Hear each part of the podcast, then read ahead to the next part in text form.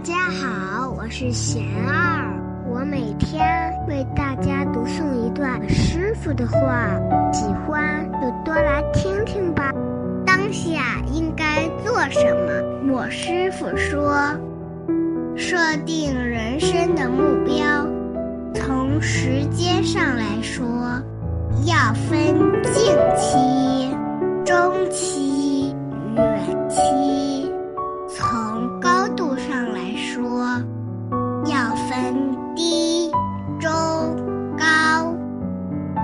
要对自己的人生有长远规划，才知道眼前要做什么。